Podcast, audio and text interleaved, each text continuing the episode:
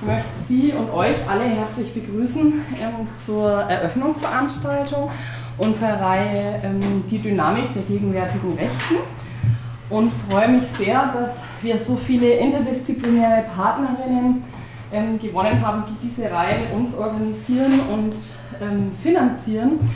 Und gleichzeitig freue ich mich, dass wir so viele Expertinnen gewonnen haben, die ähm, von Buchpreisträgerinnen bis Wissenschaftspreisträgerinnen und renommierten ähm, Rechtsextremismusforscherinnen.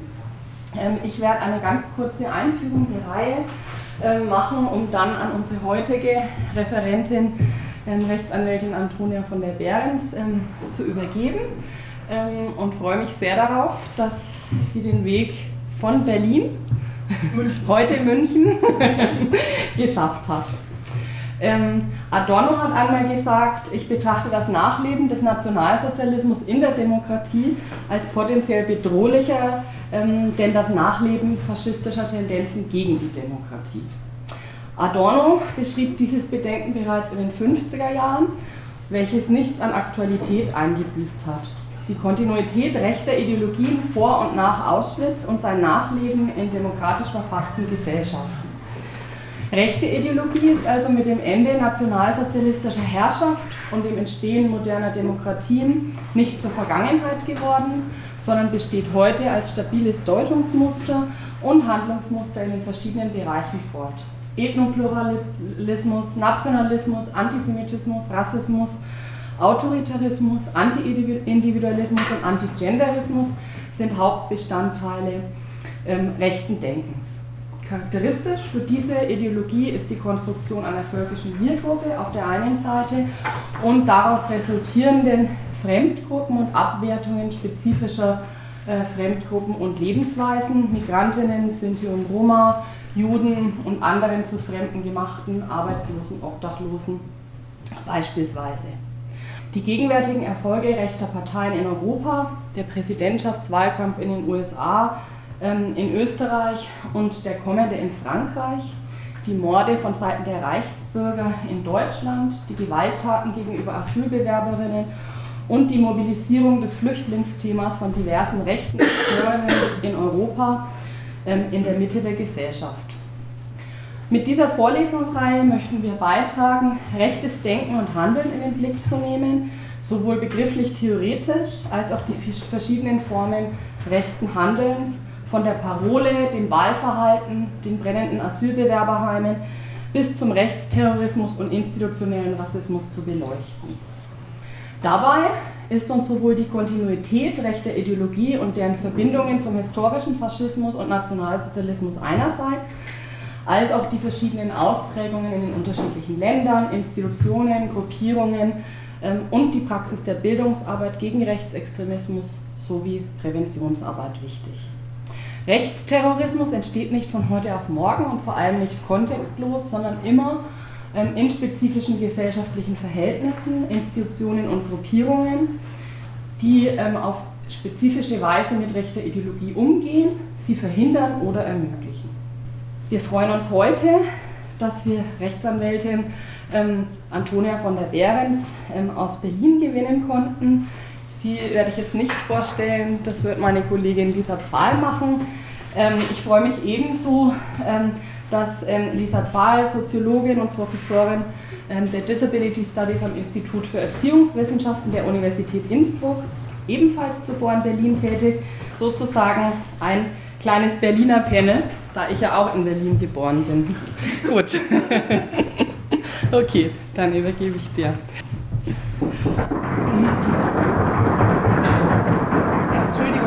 Augenblick zu früh auf die Bühne gekommen bin. Das tut mir leid. Ich habe den Augenblick genutzt und mal das Mikrofon nach oben gestellt, weil ich glaube, um dann später länger zuzuhören, dem Vortrag von Frau van der Behrens, ist es angenehmer, wenn es leicht verstärkt wird, elektronisch.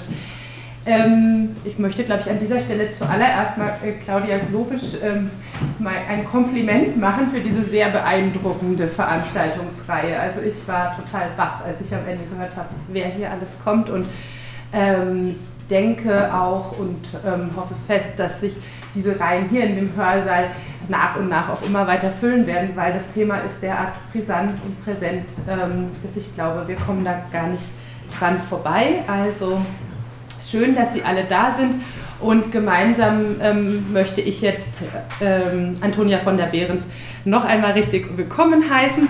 Wir freuen uns sehr, dass Sie da sind und ich stelle auch ähm, kurz vor, was sie heute hier vortragen wird. Der Titel des Vortrages lautet Der Nährboden des nationalsozialistischen Untergrunds, NSU, in Deutschland. Frau von der Behrens ist selbst Rechtsanwältin kommt und arbeitet in Berlin, das wissen wir schon. Was Sie noch nicht wissen und was ähm, dem Vortrag und der ganzen Thematik, denke ich, besonderes, also sie ist einfach eine besondere Expertin dafür, weil sie im, in München im NSU-Prozess die Interesse der Familie Kubasik vertritt. Mehmet Kubasik wurde am 4. April 2006 in Dortmund vom NSU ermordet und äh, Frau von der Behrens war an fast allen Tagen der bisher mehr als 350 Hauptverhandlungstage im Verfahren vor dem Oberlandesgericht in München anwesend. Und da sie jetzt heute auch aus München angereist ist, weiß ich nicht, ob sie von einem Verhandlungstag kommt oder von welcher ähm, Arbeit genauer, aber das wird sie uns jetzt gleich vorstellen. Ähm, wir sind sehr gespannt auf Ihren Vortrag und freuen uns und lassen jetzt endlich den Platz für Sie. Vielen Dank. Ja, herzlichen Dank für die Einladung und die nette Einleitung. Ja, es ist tatsächlich so, dass ich heute direkt aus dem Verfahren in München komme. Mein Thema heute ist aber jetzt tatsächlich nicht das Verfahren, da kann ich gerne noch Fragen zu beantworten. Das Problem ist, dieses Thema NSU, das ist in Deutschland so groß, da könnte man tagelang drüber reden, es gibt so viele verschiedene Aspekte. Wie gesagt, ich hoffe, wir haben hinterher noch genug Zeit für Fragen, sodass wir dann auch entsprechendes ich auch noch was zum Verfahren sagen kann. Ich würde noch mal ganz kurz, weil ich überhaupt nicht weiß, wie der Wissensstand ist, einleiten, damit wir alle sozusagen eine Basis haben, worüber man eigentlich spricht, wenn man NSU hört. Und dann würde ich auf drei Aspekte eingehen wollen. Einmal das, was ich schon im Titel als Nährboden bezeichnet habe, da würde ich mir die 90er Jahre genauer anschauen wollen, also die Zeit, aus der der NSU vor allem eben seine Mitglieder eigentlich kommen. Dann einen genaueren Blick auf den NSU als solchen, also das, auf die Organisation. Und dann als letztes, ich hoffe, dafür haben wir noch Zeit, die Diskurse und die Aufarbeitung oder den Versuch der Aufarbeitung nach der Selbstenttarnung am 4. November 2011. Das sind die vier großen Themenblöcke. Wie gesagt, wir gucken mal, wie weit wir kommen. Ich kriege ein Zeichen, wenn das zu länglich wird, das Ganze. Ähm, zur Frage, was ist eigentlich der NSU oder was meint ein NSU-Komplex in Deutschland? Am 4.11.2011 ist in Eisenach gab es einen Banküberfall und nach dem Banküberfall wurden die zwei Bankräuber tot in einem Wohnmobil gefunden mit der Beute zusammen und vor allem mit einer Waffe, die auf einen Mord an einer Polizistin aus dem Jahr 2007 hinwies. Gleichzeitig wurden in dem Wohnmobil neben dieser Waffe und neben dem Geld aus dem Banküberfall ein Bekennervideo gefunden, wo sich eine Organisation, die sich NSU, Nationalsozialistischer Untergrund nannte, vorstellte und bekannte zu zwei Anschlägen und zehn Morden. Bis dahin war in Deutschland war es völlig unbekannt, dass es eine, oder zumindest sagen wir mal, es war der großen Bevölkerung unbekannt, dass es eine Organisation gibt mit dem Namen NSU. Die Sicherheitsbehörden, vor allem der Verfassungsschutz, sagt, es sei ihm auch unbekannt gewesen. Das ist ein Punkt, den wir bezweifeln, ob das wirklich so war. Ähm, aber zumindest war bis zu diesem Zeitpunkt nicht bekannt, dass diese zehn Morde auf das Konto einer einzigen Terrororganisation gegangen waren. Es war nicht bekannt, dass diese zwei Anschläge auch die, von derselben Organisation verübt worden waren. Und es war auch nicht bekannt, dass diese Organisation 15 Banküberfälle begangen hatte, um sich zu finanzieren. Bis zu diesem 4.11.2011 waren das alles isolierte Taten. Da wusste man, es gibt eine Mordserie, die wurde, dazu sage ich auch noch ganz kurz was, in den deutschen Medien dann als Böhne-Mordserie bezeichnet, also eine ganz rassistische Bezeichnung, die auch von Mainstream-Medien so übernommen worden war und die sogar noch von den Sicherheitsbehörden nach der Selbstenttarnung des NSU weiter benutzt wurde, bis es dann schließlich einen öffentlichen Aufschrei gab, zu sagen, so eine Bezeichnung kann hier nicht weiter Bestand haben. Dazu aber nochmal kurz später. Zumindest es war bekannt, es gab diese Mordserie, weil immer die gleiche Tatwaffe verwandt worden war. Das heißt, es waren sieben, nein, also neun Männer ermordet worden, acht von ihnen türkeistämmig. Ich sage hier türkeistämmig, weil ich jetzt keine Zuschreibung machen möchte. Türke, Kurde, Armenier, viele verschiedene ethnische Gruppen leben in der Türkei. Also acht türkeistämmige Männer, ein griechischstämmiger Mann, von dem man denkt, dass er wahrscheinlich für einen türkeistämmigen gehalten wurde. Zumindest sagt auch sein Umfeld, dass er oft für einen Türken gehalten wird. Und die waren als Serie bekannt. Wer dahinter steckte, war völlig unklar. Dazu komme ich, wie, wie unklar das war, dazu komme ich gleich noch. Zumindest waren, liefen so die Mordermittlungen. Dann gab es den Mord an einer, sag ich mal, deutschstämmigen Polizistin im Jahr 2007, einen Mordversuch an ihrem Kollegen, die mit einer anderen Tatwaffe begangen worden waren. Deswegen wurden sie dieser Serie nicht zugerechnet, sondern es war isoliert ein Polizistenmord in Heilbronn. Auch hier war völlig unbekannt, wer denn der Täter sein sollte. Dann gab es zwei Anschläge in Köln, einen im Jahr 2011 in einem Lebensmittelgeschäft, was von einer iranischstämmigen Familie betrieben wurde, und einen im Jahr 2004 in der Kolbstraße, eine Straße, die ganz überwiegend von türkeistämmigen Menschen bewohnt war und die auch dort ihre Geschäfte zum Großteil hatten. Das war in Köln ein Synonym für, wenn man türkisch, kurdisch, was auch immer essen gehen wollte, ging man dahin, wenn man entsprechend einkaufen wollte, ging man dahin, das war bekannt. Diese zwei Anschläge wurden auch nicht untereinander in Verbindung gebracht, wurden auch mit dieser Mordserie oder, oder diesem einzelnen Mord, dem Mord an der Polizistin, nicht in Verbindung gebracht. Parallel dazu gab es, wie gesagt, 15 Banküberfälle. Die spielten sich lokal alle im Osten Deutschlands ab, während die ganzen Taten, die ich jetzt aufgezählt habe, bis auf einen Mord, sämtlich in Westdeutschland waren. Und zwar in den großen Städten, alle mit einer starken Neonazi-Szene ähm, Nürnberg und München, Dortmund, Köln, Hamburg und eben eine Ausnahme Rostock. Das war die Situation, die innerhalb von wenigen Tagen sich nach dem 4.11. entwickelt und entwickelt hat und tatsächlich in Deutschland erstmal einen doch erheblichen Schock ausgelöst hat, dass man vorher nicht wusste, dass es eine Organisation gibt, die diese Morde begangen hat. Ähm, und dass tatsächlich in der, und das war dann das nächste, was innerhalb von wenigen Wochen rauskam, dass aber um diese Organisation drumherum bzw. ihre Mitglieder eine erhebliche Anzahl von V-Leuten, sogenannte Vertrauenspersonen des Verfassungsschutzes, sich befunden hatten. Und klar war, es gab zumindest eine erhebliche Nähe von diesen V-Leuten, von den Sicherheitsbehörden zu der Organisation, obwohl sie eben stets leugneten, irgendwas davon gewusst zu haben und immer angaben, genauso überrascht zu sein wie der Rest der Gesellschaft. Wir sprechen in der Regel von Selbstenttarnung des NSU, weil er eben nicht enttarnt wurde durch irgendwelche Ermittlungserfolge der Sicherheitsbehörden, sondern sich selbst enttarnt hat durch dieses Bekennervideo, was dann gefunden wurde. Es wurde nicht nur bekannt, dass in der Nähe oder im Umfeld der mutmaßlichen Mitglieder von dem NSU viele V-Leute waren, sondern es wurde auch schnell bekannt, dass deutsche Sicherheitsbehörden, vor allem der Verfassungsschutz, kurz nach dieser Selbstenttarnung anfingen, Akten zu vernichten in einer ganz erheblichen Anzahl. Und zwar die, so würde ich sagen, am skandalträchtigste Aktenvernichtung fand am 11.11.2011, also nur wenige Tage nachdem das bekannt geworden war, fand das statt.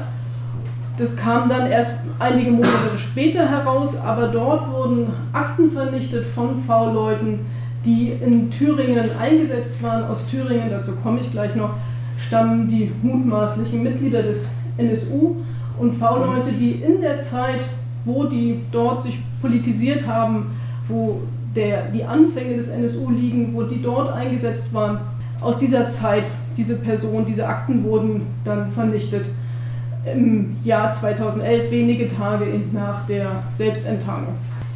Im Einzelnen darauf einzugehen, das hat eine, eine sehr lange Geschichte, diese ganze Vernichtung und auch der erhebliche Widerstand im Verfassungsschutz naturgemäß das aufzuklären. Es ist bis heute nicht genau aufzuklären, was der Grund für die Vernichtung war.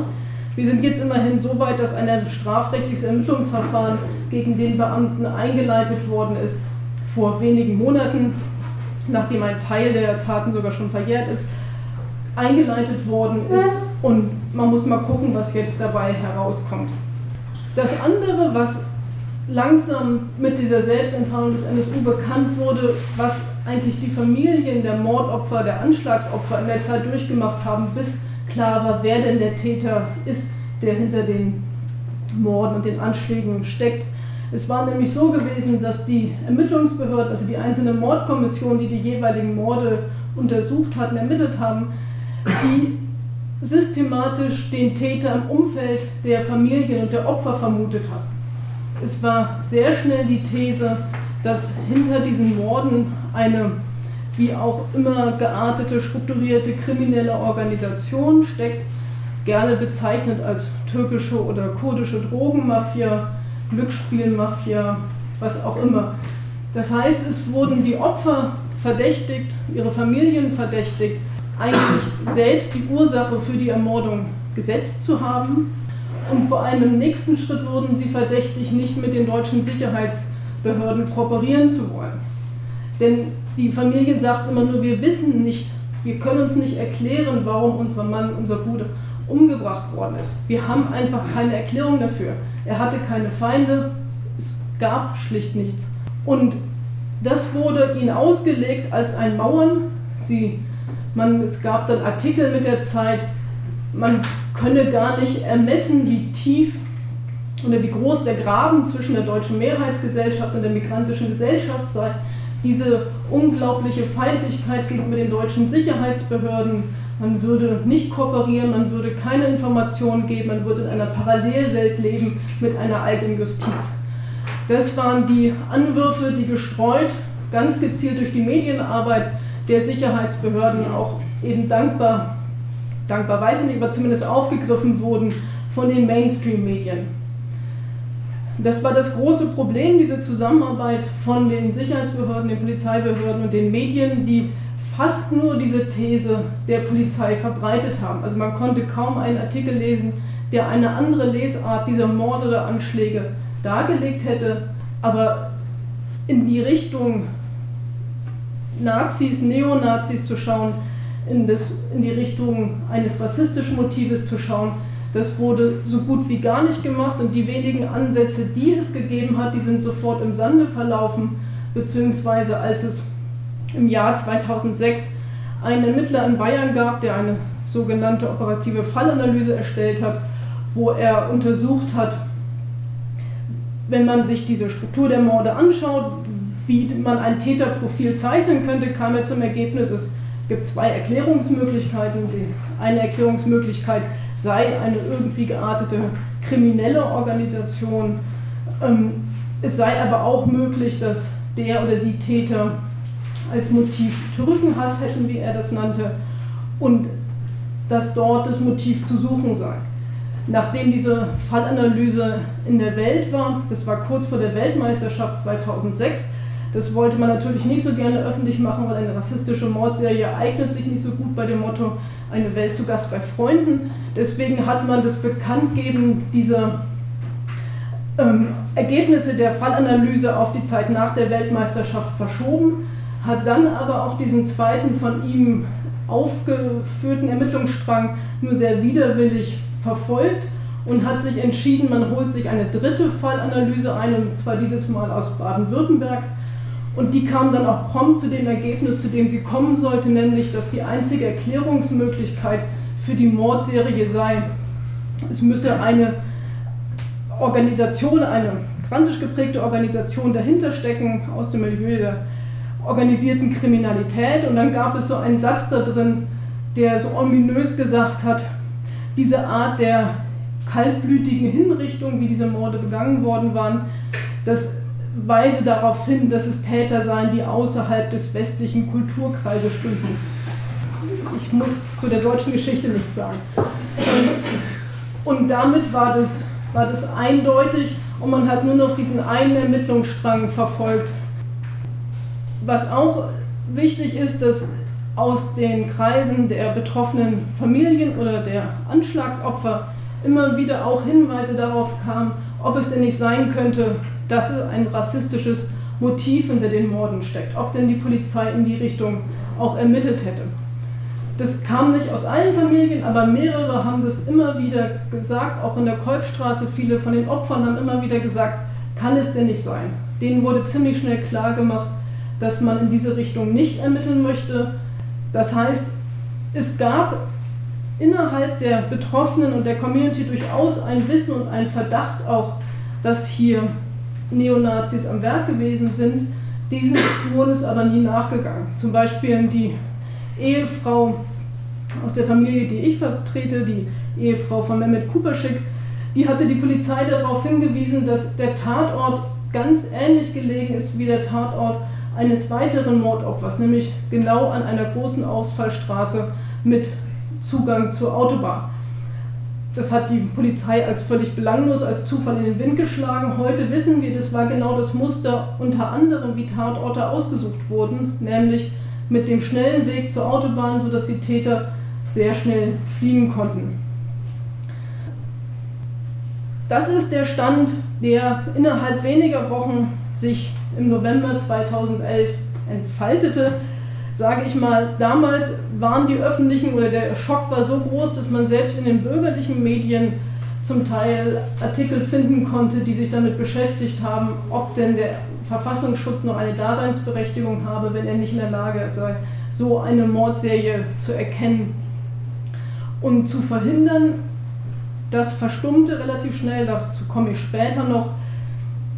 Das war aber tatsächlich der erste Schock, ausgelöst hat der erhebliche Aufklärungsbemühungen, von denen wir sagen müssen, dass es immer nur Bemühungen sind, weil wir heute, obwohl jetzt fünf Jahre später, sechs Jahre später, wir nicht viel weiter sind als eigentlich in den ersten zwei Jahren leider. Es gibt zum Teil noch zwölf parlamentarische Untersuchungsausschüsse, die versuchen, verschiedenste Aspekte aufzuklären. Zwei auf Bundesebene, also es gab einen, der ist abgeschlossen worden und derzeit läuft der zweite. Und in fast allen Bundesländern, in denen ein Mord stattgefunden hat, gab es auch einen oder zum Teil sogar zwei parlamentarische Untersuchungsausschüsse. Derzeit laufen, glaube ich, noch fünf, bin ich mir gerade nicht so sicher. Das heißt, da ganz erhebliches Bemühen. Durch diese parlamentarischen Untersuchungsausschüsse ist zumindest nochmal sehr viel stärker ins Licht gerückt worden, das Ausmaß, in dem der Verfassungsschutz, aber auch die Polizei zum Teil an den Tätern, an den Mitgliedern des NSU dran war, die Kenntnisse, die sie hatten. Allerdings ist bis heute fehlt der letzte Beweis dafür, dass es tatsächlich Kenntnisse im Verfassungsschutz von der Existenz der Terrororganisation NSU gegeben hat. Es gibt sehr, sehr viele Hinweise, die darauf hindeuten, unter anderem eben auch das Bemühen, durch Aktenschreddern Beweismaterial zu vernichten und auch sehr viele andere Fäden, die alle zulaufen auf verschiedene Verfassungsschutzbehörden. In Deutschland gibt es insgesamt 17 verschiedene Nachrichtendienst- und Verfassungsschutzbehörden, nicht ganz wenig. Ähm, aber der letzte Beweis fehlt bis heute. Und das ist natürlich ein ganz großes Problem, was wir in der Diskussion haben, dass wir sagen können, es gibt bestimmte Muster, bestimmte Hinweise, aber dieser Beweis konnte bisher nicht geführt werden. Und wir sind uns auch sehr unsicher, ob uns das zumindest in naher Zukunft gelingt. Neben diesen Ermittlungen auf parlamentarischer Ebene gab es natürlich auch strafrechtliche Ermittlungen oder gibt es strafrechtliche Ermittlungen Einmal gegen das, so zumindest sagt die Bundesanwaltschaft, das ist in Deutschland die, ähm, die ich überlege gerade, wie ich das erkläre, weil ich die österreichische Struktur nicht kenne, aber das ist die, also die Staatsanwaltschaft, die dem Bundesgerichtshof angegliedert ist und die sind für ganz, in der ganz Deutschland für alle Fälle zuständig, unter anderem mit Bezug zu Terrorismus, Spionage und noch einigen anderen. Aber das ist eine Struktur, sonst sind eben die Länderstaatsanwaltschaften zuständig, aber für bestimmte Arten von Delikten ist es diese Bundesanwaltschaft und die hat natürlich dann das Verfahren an sich gezogen. Und die haben seit dem 11.11. .11. ermitteln die und die ermitteln einmal gegen das einzige, so wie Sie sagen, überlebende Mitglied des NSU, das, die heißt Beate Schäpe, ein Name, den Sie vielleicht schon mal gehört haben. Und von der ist die einzige, von der zumindest die Bundesanwaltschaft sagt, sie war neben Uwe Mundlos und Uwe Böhnhardt, das sind die beiden, die tot in dem Wohnmobil am 4.11.2011 gefunden wurden. Sie war das einzige Mitglied dieses NSU. Nach der Lesart der Bundesanwaltschaft gibt es ansonsten nur Unterstützer und Helfer neben diesen drei Mitgliedern, die der NSU hatte. Dem einzigen überlebenden Mitglied, eben dieser Beate Zschäpe, wird gerade der Prozess in München gemacht, zusammen mit vier Unterstützern. Zwei von ihnen sollen die Mordwaffe, die Cesca, geliefert haben, mit der die Morde, zumindest die an den migrantischen Männern, verübt worden sind. Eine Cesca mit Schalldämpfer. Und zwei andere sollen die terroristische Organisation NSU unterstützt haben durch Wohnungsgabe, Identitätsgabe, also Personalausweise wurden überlassen, verfälscht und ähnliches. Das läuft auf strafrechtlicher Ebene. Das Verfahren ist noch nicht abgeschlossen. Wir sind, das haben Sie ja schon gehört, im ungefähr 350. Tag gerade in München. Inzwischen ist das Ende aber absehbar und wir rechnen damit, dass es wahrscheinlich ein Urteil geben wird vor der Sommerpause und wir rechnen auch fest mit einer Verurteilung aller fünf dort Angeklagten. Gleichzeitig gibt es weitere Ermittlungen gegen neun mögliche Unterstützer, die die Bundesanwaltschaft führt und ein sogenanntes Strukturverfahren. Das heißt, es ist ein Verfahren, in dem verschiedene offene Unterstützungshandlungen ermittelt werden, wo noch nicht klar ist, wer eigentlich der Täter ist. Was zum Beispiel dort ermittelt wird, ist, wo kamen die ganzen Waffen her, die der NSU hatte. Man hat dann am 4.11. in den folgenden Tagen hat man 20 Schusswaffen gefunden bei dem NSU, also bei den ehemaligen Mitgliedern.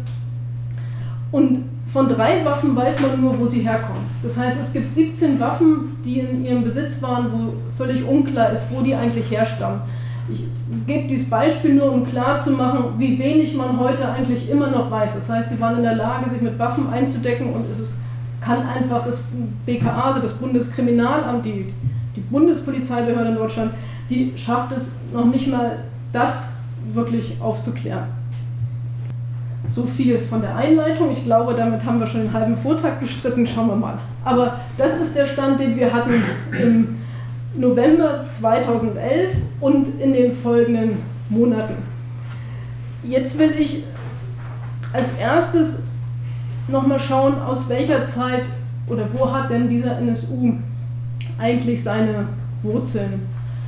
Und da muss man sich vergegenwärtigen, die Zeit in Deutschland, aber nicht nur in Deutschland, sondern in Österreich war das, glaube ich, tendenziell durchaus ähnlich am Beginn der 90er Jahre. Es gab eine massive rassistische Gewaltwelle in Deutschland, die sich gegen, insbesondere gegen Flüchtlinge richtete. Da haben wir ganz starke Parallelen zu der heutigen Situation.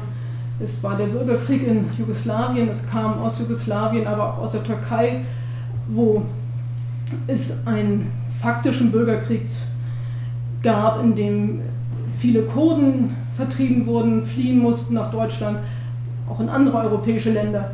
Das heißt, es, man, es kamen relativ viele Flüchtlinge, zumindest relativ gesehen, nach Deutschland und es gab tatsächlich eine Welle von rassistischer Gewalt, die auf der Oberfläche spontan war und zum Teil sozusagen von einem rassistischen Mob getragen war. Wenn man aber genauer hinguckt, hat man gesehen, dass fast stets hinter diesen scheinbar spontanen Gewaltausbrüchen oft doch organisierte Neonazi-Strukturen steckten, die das im Hintergrund organisiert haben. Meistens waren dann auch wiederum die V-Männer des Verfassungsschutzes nicht besonders weit.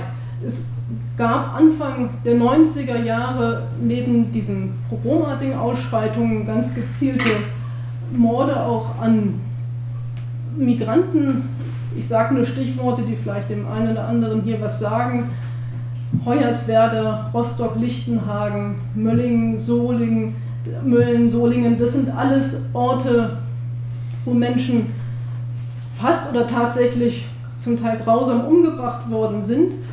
Der Effekt ist damals aber gewesen, dass die Bundesregierung sich glaubte, genötigt sah, faktisch das Asylrecht in Deutschland abzuschaffen. Es ist ihr nicht wirklich gelungen, unter anderem auch aufgrund späterer europäischer Gesetze, aber es gab eine faktische Abschaffung des Asylrechts, die in der Neonazi-Szene damals als ein unglaublicher Erfolg gesehen wurde. Das heißt, man hat gemerkt, man kann mit Gewalt, mit massiver Gewalt, mit tödlicher Gewalt, kann man die Politik beeinflussen. Es ist nicht so, dass es eine Gegenwehr gibt in Form von, wir lassen uns nicht erpressen, sondern man hat sich genau dem gebeugt, das hat zu einem Gefühl von einer Machtfantasie geführt, die wir auch später wieder bei den Mitgliedern des NSU und ihrem Umfeld sehen, dass diese Vorstellung, man kann tatsächlich das System verändern. Man kann vielleicht den Tag X herbeiführen, wo man die Macht übernimmt. Das schien nicht völlig absurd zu sein, sondern man hatte gemerkt, erstens hat man größere Teile der Bevölkerung durchaus hinter sich und die Politik ist davon beeinflusst, von dieser Gewalt auf der Straße. Gleichzeitig gab es eine Situation, in der viele Neonazis, insbesondere nach Jugoslawien, in den Bürgerkrieg gezogen waren, dort auf der Seite Kroatien bzw. der Kroaten in Bosnien gekämpft hatten und mit ja, Kriegserfahrungen zurück nach Deutschland kamen, bewaffnet zurück nach Deutschland kamen. Also da war ein Reservoir, ein Potenzial von Wissen, wie solche Gewalt, tödliche Gewalt auch umgesetzt wird. Gleichzeitig machten verschiedene Terrorkonzepte die Runde, insbesondere auch Konzepte aus Großbritannien oder den USA, die Versatzstücke der nationalsozialistischen Ideologie genommen hatten, aber diese weiterentwickelt haben, die Konzepte entwickelt haben, das haben wir vorhin schon gehört, wie Leaderless Resistance oder eben auch bekennerloses Morden, was wir hier ja beim NSU auch haben. Es gab ja keine Bekennerschreiben vorher. Und die häufig angeknüpft haben, nicht so sehr an einen Nationalismus, sondern deren Anknüpfungspunkt eine wie auch immer definierte weiße Rasse war, was dann sehr unterschiedlich je nach Standpunkt war, wie man die definiert hat. Aber diese Terrorkonzepte sind insbesondere auch in Deutschland von wiederum Vertrauenspersonen des Verfassungsschutzes verbreitet worden.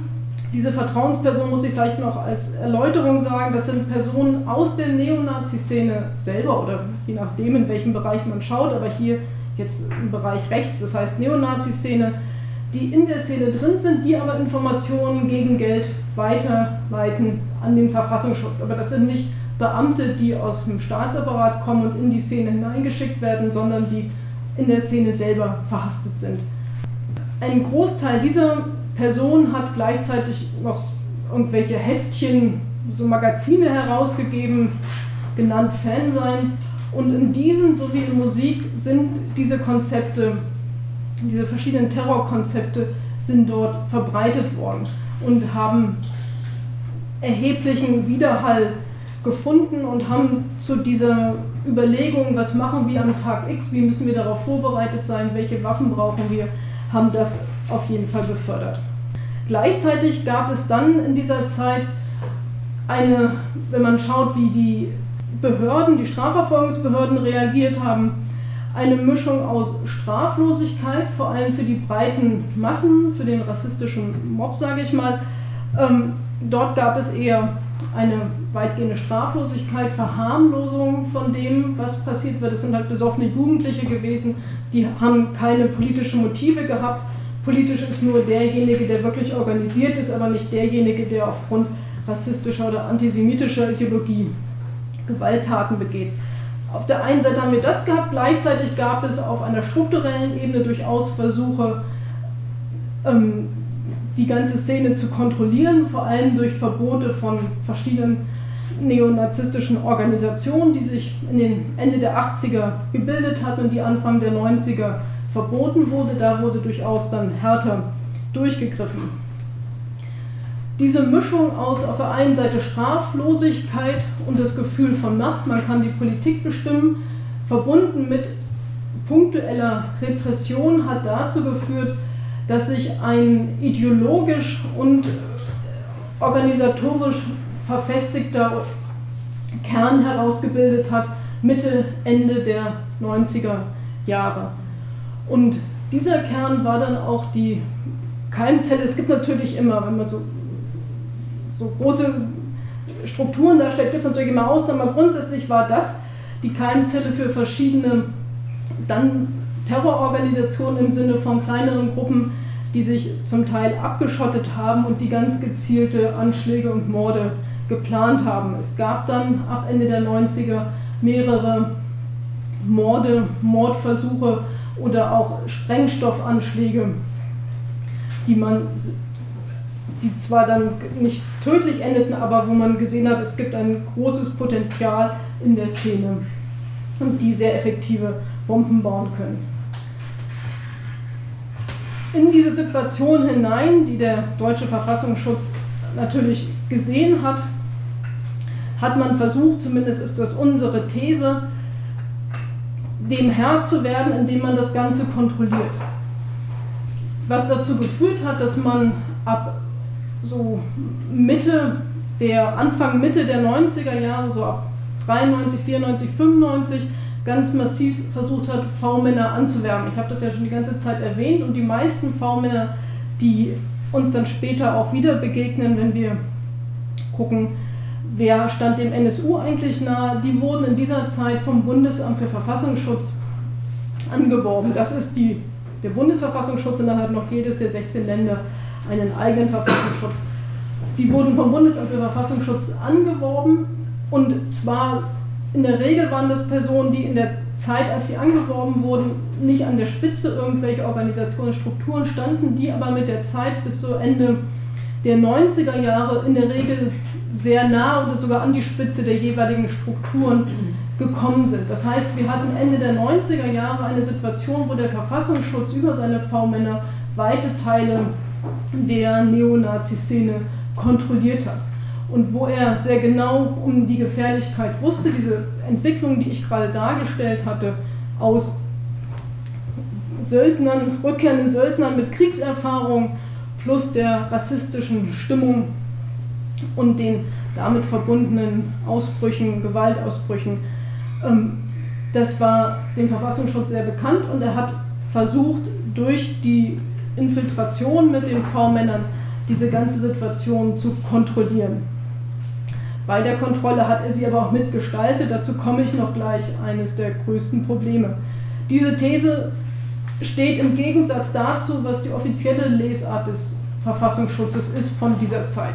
Die sagen nämlich, es tut uns wahnsinnig leid, wir haben die Gefahr unterschätzt, hätten wir nicht tun sollen, wir hatten wahrscheinlich zu wenig Geld, zu wenig Leute, wir haben es einfach unterschätzt, wenn wir gewusst hätten, wie wahnsinnig gefährlich es ist, dass sich eine Struktur wie der NSU bilden kann, dann hätten wir natürlich, wären wir ganz anders vorgegangen. Das ist jetzt sehr holzschnittartig, aber letztendlich ist es die Essenz von dem, was aus den Kreisen des Verfassungsschutzes gesagt wird.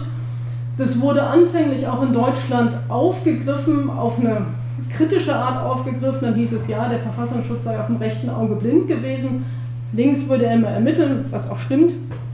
Aber er sei halt rechtsblind gewesen und das sei das große Problem die These, die ich vertrete und äh, viele andere, die sagen, nein, ist dieses auf dem rechten Auge blind, das ist sehr bequem, das ist für den Verfassungsschutz auch bequem, es ist immer besser, ein Versagen darzustellen, als zu sagen, man wusste zu viel und die Frage, warum hat man nicht gehandelt.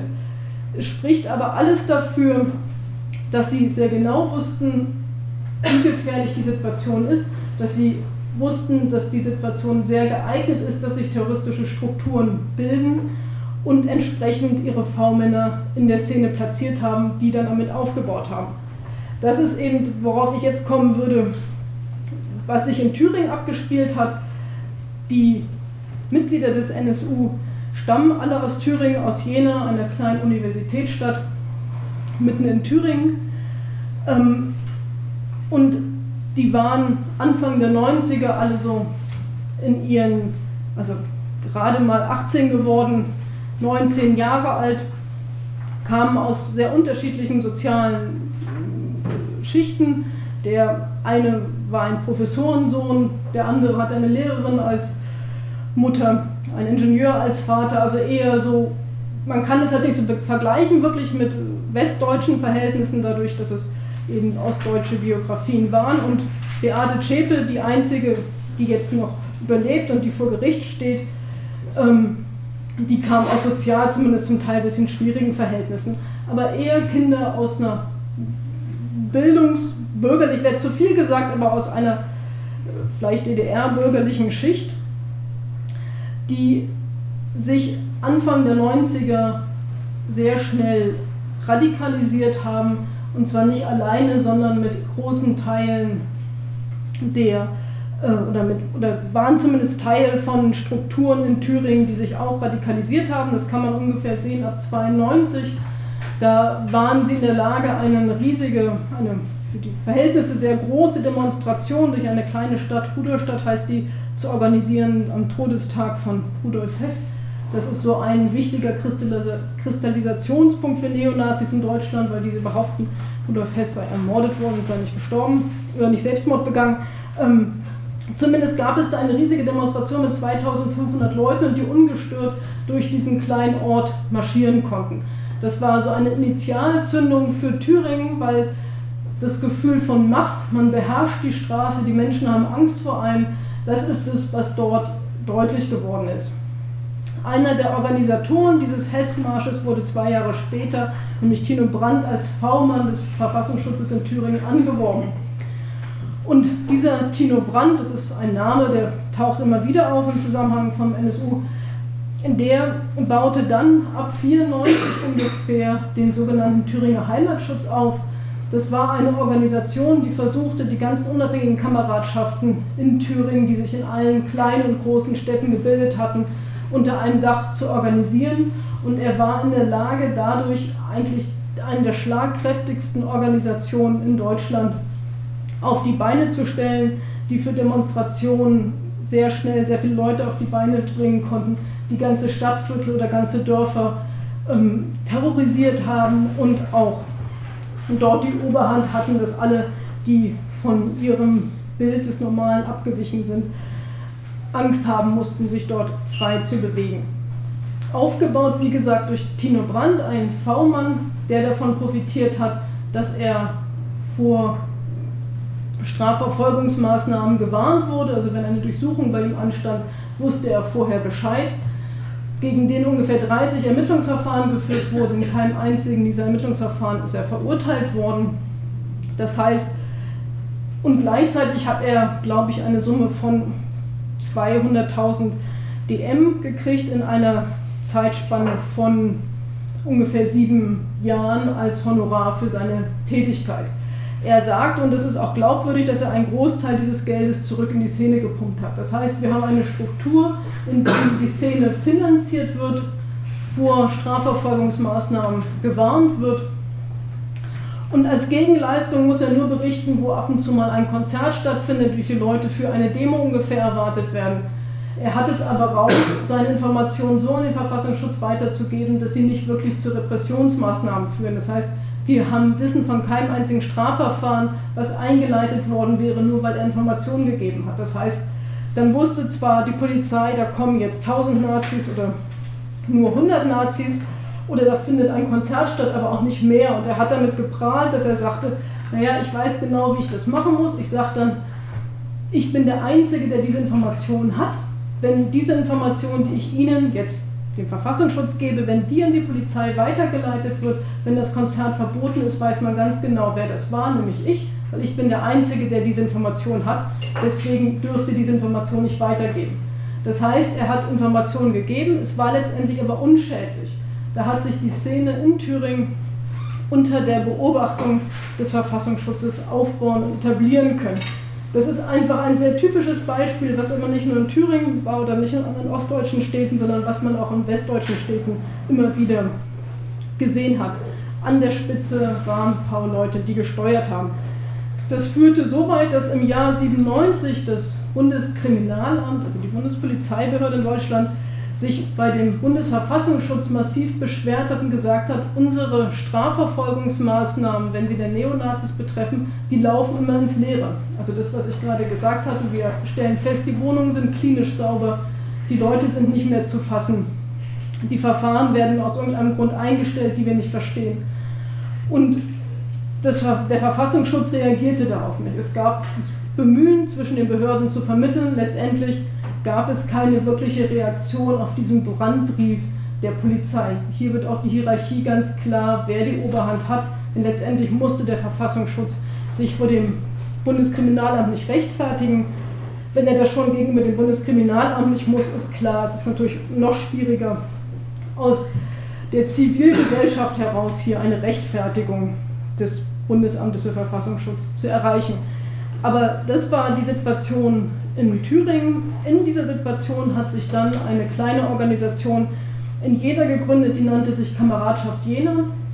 Und zu der gehörten die drei Mitglieder, mutmaßlichen Mitglieder des NSU, nämlich diese Beate Zschäpe, Uwe Mundlos und Uwe Böhnhardt. Und noch drei weitere der Angeklagten jetzt in München. Der eine heißt Ralf Wohleben, Holger Gerlach und noch einer, der etwas später dazugekommen ist. Die bildeten eine kleine, eher elitäre Einheit und ab 94 fingen die an, in Jena sehr medienwirksam Propagandadelikte zu begehen. Das fing an vor allem mit antisemitischen Taten. Es wurde am Tag der Reichspogromnacht, am 9. November, wurde eine Puppe mit einem Davidstern sichtbar in der Stadt aufgehängt, sowie an einem Galgen hängend. Ähm, ein anderes Mal wurde eine Puppe mit einem Davidstern aufgehängt und es war eine Bombenattrappe angeschlossen. Es wurden so Koffer, Kisten mit Hakenkreuzen in der Stadt verteilt, die den Anschein machten, es sei eine Bombe da drin enthalten. Es war aber tatsächlich keine Bombe, es waren immer nur Bombenattrappen. Allerdings einmal gingen sie so weit, in eine dieser Bombenattrappen 10 Gramm TNT zu tun, womit sie deutlich gemacht haben, wir verfügen über Sprengstoff. Es ist jetzt keine Bombe, wir verfügen über Sprengstoff. Es wurden Briefbombenattrappen verschickt. Das ging über drei Jahre, ungefähr drei, vier Jahre, dass sie in Jena diese Bombenattrappen verteilt haben. Eine wurde in ein Heim für Bürgerkriegsflüchtlinge gelegt, wo dann Flüchtlinge einziehen sollten. Und in diesem also diese, diese, man muss sagen, diese kleine Kameradschaft Jena, die war unterorganisiert unter dem THS, diesem Thüringer Heimatschutz, der gelenkt war von dem V-Mann Tino Brandt. Sie haben sich da immer weiter radikalisiert. Es gab auch ständig Strafverfahren gegen sie. Es war nicht so, dass man nicht wusste, woher die Bombenattrappen kamen, dass die, ähm, dass es da keine, es gab Hausdurchsuchungen und alles Mögliche, die führten aber nie zu einem Ergebnis. Und es gab sogar den Versuch, ein Verfahren gegen diesen Thüringer Heimatschutz anzustrengen und nachzuweisen, dass es sich dabei um eine kriminelle Organisation handelte. Das wurde aber im Jahr 97 wurde dieses Verfahren eingestellt aus strafrechtlich nicht erklärbaren Gründen, muss man sagen. Ein Grund kann natürlich gewesen sein, dass der Kopf dieser Organisation eben der V-Mann gewesen ist. Das führte dann so weit, dass im Januar 98 mal wieder eine Hausdurchsuchung anstand und diesmal nicht nur eine Hausdurchsuchung, sondern man durchsuchte eine Garage in Jena, von der man vermutete, dass sie von Uwe Mundlos und Uwe Böhnhardt benutzt wurde, weil man den Ort suchte, wo die ihre Bombenattrappen bauen. Bei dieser Durchsuchung wurden eine ganze Reihe von Rohrbomben gefunden, gefüllt mit TNT die soweit zündfertig waren. Es fehlten nur die Zünder, die allerdings auch vorhanden waren und noch nicht in diese Bomben eingebaut waren. Insgesamt fand man über ein Kilo TNT in dieser Garage. Das heißt, das war im Januar 98 und da hatte man, da war ganz klar, hier werden Sprengstoffanschläge vorbereitet. Es bleibt nicht bei irgendwelchen Attrappen, bei Bedrohungen, bei Propagandadelikten, sondern hier soll definitiv weitergegangen werden. An diesem Tag, dem 6. Januar 98, gelang es aber auch, diesen drei späteren Mitgliedern des NSU zu fliehen. Sie bekamen mit, dass die Garage durchsucht werden sollte. Sie wussten was in der Garage gefunden werden sollte und sie tauchten unter. Einer von ihnen, der Uwe Böhnert, hatte noch eine offene Freiheitsstrafe von über einem Jahr zu verbüßen. Insofern hatte er einen doppelten Grund unterzutauchen. Und die waren am 6. Januar wie vom Erdboden verschluckt. Und jetzt passieren zwei interessante Dinge. Nämlich auf der einen Seite kommt es dazu, dass die in die nur 100, 200 Kilometer entfernte sächsische Stadt Chemnitz übersiedeln, muss man beinahe sagen. Weil in den Untergrund gehen wäre eigentlich zu viel. Es ist bekannt, dass sie dort über enge Kontakte verfügen. Es gibt dort Strukturen von Latin Honor, einer ähm, neonazistischen Organisation, die vorgeblich vor allem Konzerte organisiert mit rassistischen, antisemitischen Bands, die aber gleichzeitig auch einen bewaffneten Arm hat, Combat 18, der genau diese Terrorkonzepte verbreitet und verfolgt, die nachher auch der NSU umsetzen soll. Diese, von diesen Personen gibt es Strukturen sowohl in Thüringen, aber gibt auch in Sachsen diese Strukturen und die Mitglieder des NSU hatten schon vorher zu diesen Strukturen Kontakt, was auch den Ermittlungsbehörden bekannt ist, und sie haben sich einfach in deren Obhut begeben. Das heißt, sie sind zwar in einem anderen Bundesland, aber räumlich nicht weit entfernt und vor allem untergetaucht bei Personen, die den Ermittlungsbehörden bekannt sind. Die besorgen ihnen Wohnungen, falsche Pässe, versorgen sie mit Geld und auch mit Waffen. Gleichzeitig werden sie da in Chemnitz unterstützt werden von diesen Strukturen, die wie gesagt, diese ganzen Personen sind alle Polizei bekannt und es ist auch Polizei bekannt und Verfassungsschutz bekannt, dass diese Mitglieder des NSU Kontakte nach Chemnitz in diese entsprechenden Kreise haben.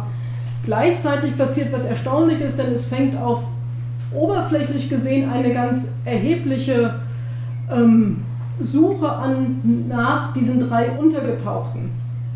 Heute sagt der Verfassungsschutz oft oder auch die Polizei, ja, wenn wir damals schon gewusst hätten, wozu die drei in der Lage sind, was passiert, dann hätten wir uns ja ganz anders verhalten. Das stimmt überhaupt nicht. Die haben massiv nach ihnen gesucht. Es ist nicht so, dass die nicht gesucht wurden sowohl von polizeilicher Seite, was deren Aufgabe ist, denn sie waren verdächtigt der Vorbereitung eines Sprengstoffverbrechens, was eine Straftat ist. Es gab Haftbefehle gegen sie, insofern musste die Polizei nach ihnen suchen, das war völlig normal. Interessant war, dass auch der Verfassungsschutz in Thüringen, aber auch in Sachsen und auch das Bundesamt für Verfassungsschutz nach diesen drei Personen gesucht hat. Also es ist nicht Aufgabe der, äh, des Verfassungsschutzes, hier Strafverfolgung zu betreiben. Sie sollen Gefahrenabwehr betreiben, aber nicht wenn die Gefahr eingetreten ist, dann die Straftäter suchen. Das ist allein Aufgabe der Polizei. Insofern haben wir hier zwei Strukturen, die Polizei und den Verfassungsschutz, die massiv nach den dreien sucht, die auch, wie wir heute wissen, immer kurz davor standen, sie festzunehmen. Sie haben observiert, sie haben Telefone abgehört, sie haben alles Mögliche gemacht.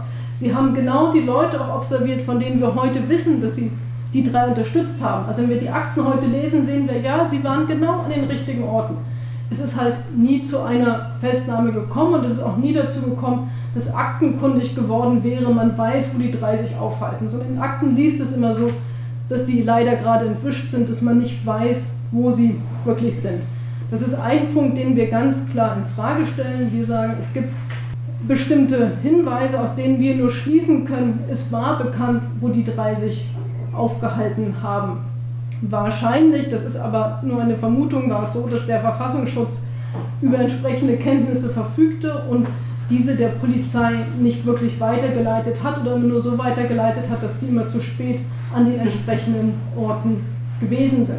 Aber auch hier wieder ein Problem. Wir können sagen, es gibt ein Muster, was die offizielle Lesart, man wusste nicht, wo die drei sich aufhalten, der widerspricht. Wir können es aber letztendlich nicht nachweisen. Also es gibt nicht die eine E-Mail, in der steht, ja, wir wissen, wo die sich aufhalten, wir wollen sie aber nicht festnehmen, weil wir nämlich gucken wollen, wie sich Neonazis im Untergrund organisieren.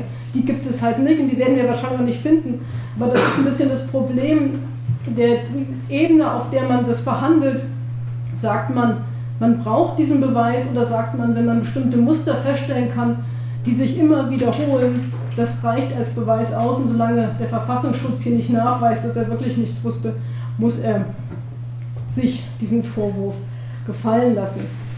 Das ist die Situation, die wir dann in Chemnitz hatten. Sie haben sich ungefähr zwei Jahre in Chemnitz aufgehalten und sind dann umgezogen, ungefähr drei Jahre sind dann umgezogen nach Zwickau, was ein noch kleinerer Ort ist, der in der Nähe von Chemnitz liegt, auch in Sachsen, auch nicht sehr weit weg von Jena und Thüringen.